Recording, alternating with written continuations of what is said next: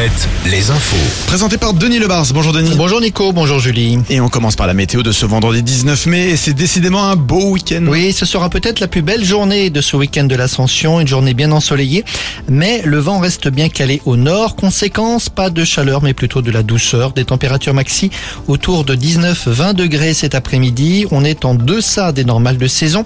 Et d'ailleurs, c'est encore un peu frais pour l'instant. 8 degrés à Talmont-sur-Gironde et 9 à Saint-Brévin, deux cités balnéaires où se tiennent ce week-end des festivals de cerf-volant et c'est sympa. Le soleil et le vent sont d'ailleurs donc au rendez-vous. Le parquet de Rennes confirme la mise en examen d'une mère de famille, une mère soupçonnée d'avoir caché depuis sa naissance son fils âgé aujourd'hui de 14 ans, non déclaré, non vacciné. L'adolescent avait été hospitalisé aux urgences pédiatriques au cours de l'été 2022. Les médecins avaient alerté les autorités. L'enfant présentait un retard intellectuel et ne pesait que 25 kilos.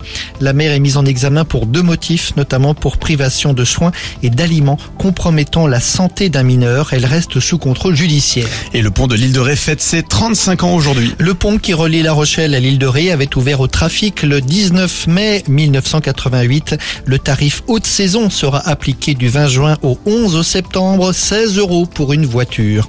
À l'autre bout du monde, une alerte tsunami aujourd'hui en Nouvelle-Calédonie.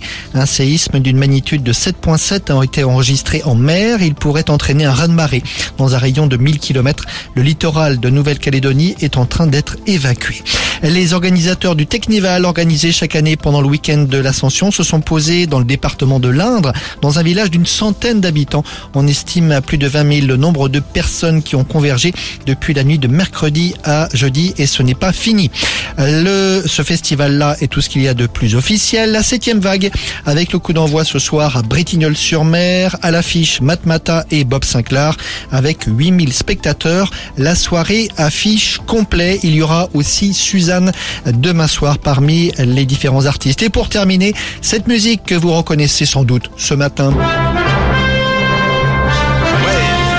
Palme d'or d'honneur pour Harrison Ford à Cannes hier soir. Le cinquième opus de la saga Indiana Jones a été dévoilé en présence du Dr Jones, Harrison Ford en personne et la critique est bonne. On a hâte de redécouvrir le Dr Jones fin juin.